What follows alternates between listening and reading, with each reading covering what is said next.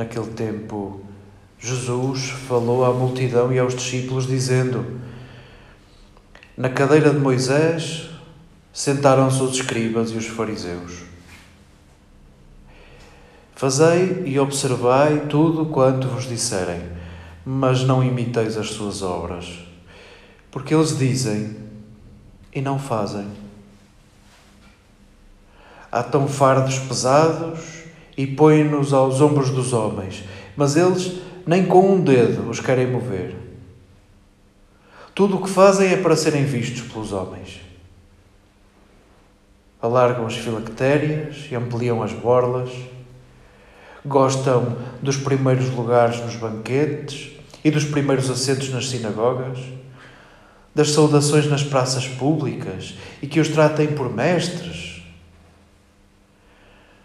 Vós, porém, não vos deixeis tratar por mestres porque um só é o vosso Mestre e vós sois todos irmãos. Na terra não chameis a ninguém vosso Pai, porque um só é o vosso Pai, o Pai do céu. Nem vos deixeis tratar por doutores, porque um só é o vosso doutor, o Messias. Aquele que for o maior entre vós será o vosso servo.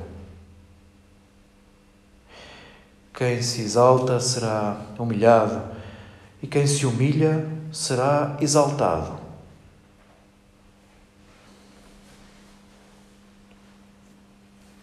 Queridos irmãos e amigos, deixemos que esta palavra se dirija a nós. Não é para os outros, esta palavra é para mim, é para cada um de nós. Estamos no último discurso de Jesus. Neste capítulo 23 de Mateus, inicia-se o último dos cinco discursos do Evangelho de Mateus. E se quisermos, nos discursos de Jesus, Mateus organiza continuidades e descontinuidades é nestes discursos que somos servidos de aparentes contradições, de binómios de uma lógica diferente da mais previsível. Isto de quem se humilha será exaltado, quem se exalta será humilhado. O que é que isto quer dizer? O que quer ser o mais importante, pois que sirva. Talvez não sejam precisas muitas explicações. Talvez percebamos no íntimo do coração o que nos é servido, o que nos é pedido por Jesus. Sim, há sentidos literais a saborear e há sentidos metafóricos. Porém, talvez o centro deste parágrafo tenha que ver com isto de dizer uma coisa mesmo é dizer exteriormente parecer uma coisa e fazer outra. Interiormente não estar convencido daquilo que se diz. E Jesus castiga esta dissociação. E que conclusões é que vamos tirar daí? Claro que o ideal seria aproximar os nossos gestos, aquilo que brota do nosso coração, às nossas palavras, às nossas ideias, às nossas abstrações. Claro que o que era pedido, o que seria previsível, seria isto: de configurarmos os nossos gestos às nossas palavras. Mas também está dito neste texto que se não é para fazer, se não consegues fazer, então cala-te, então não digas. Então não digas a palavra. Não digas aos outros a palavra que não consegues cumprir, a palavra que não consegues dar carne, que não consegues dar forma. Se dizes, faz, e se não fazes, não digas. Nós pertencemos a uma tradição religiosa e, portanto, a nossa consciência individual é imprescindível, ao mesmo tempo que o património comum não pode ser desconsiderado. Fazemos parte de uma tradição que transporta um tesouro, as palavras de Jesus, os gestos de Jesus, que nós queremos repetir e aprender a que brotem do nosso coração. Queremos educar o nosso olhar, educar os nossos gestos, educar o nosso coração para que se configure esse Jesus que nós vamos tentando descobrir pelos Evangelhos. E somos herdeiros de muitas decisões e de um património simbólico e ritual que precisamos de continuamente de evangelizar também. A nossa tradição religiosa ata fardos pesados aos ombros dos outros. Na expressão, por exemplo, do, do Anselmo Borges, desde que a Igreja escolheu perder-se no labirinto da sexualidade, nós admitimos e quanto mais escutamos as pessoas uma a uma, mais nos apercebemos de que atamos fardos pesados aos ombros das pessoas e nós nem com um dedo queremos tocar-lhes. Este escândalo que não cessa de interpelar-nos, que não cessa de entristecer-nos, que não cessa de provocar emoções no nosso coração.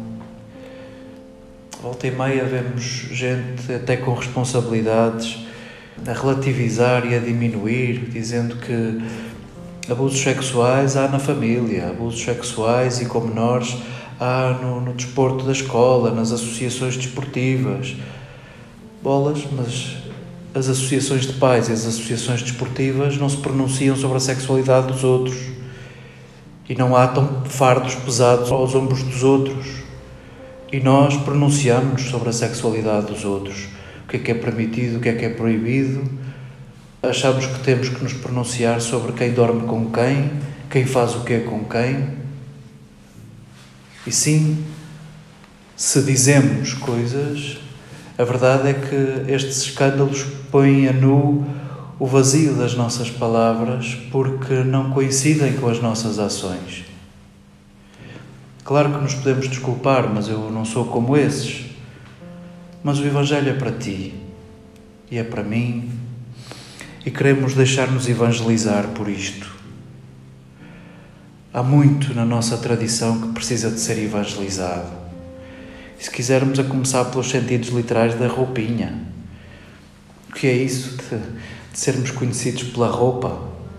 Se Jesus ridicularizou aquela que chamamos a filactéria, o filactério, a caixinha onde os judeus guardam uns quatro fragmentos da Escritura, que serve mais ou menos de amuleto.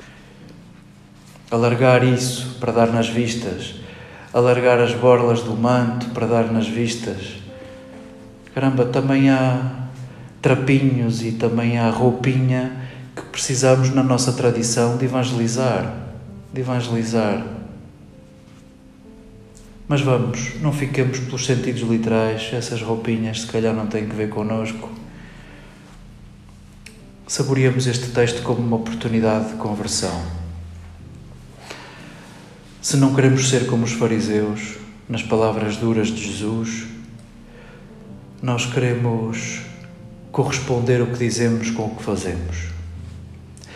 E se a nossa tradição carrega de pesos os nossos contemporâneos, os nossos irmãos, nós, de coração evangelizado, devemos de ser esses preocupados em aliviar a carga. Nós não queremos ser como os fariseus que nem sequer com um dedo querem tocar nesses fardos. Nós queremos ser libertadores de fardos.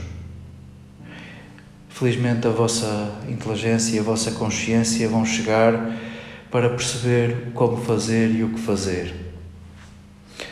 Possam os nossos gestos e as nossas palavras coincidirem.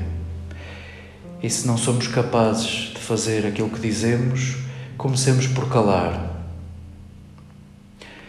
e peçamos ao Senhor o dom da coerência para podermos cada vez mais inspirar os nossos gestos, os frutos da nossa busca da palavra que nos é servida, possam os gestos aproximar-se da palavra que nos alimenta.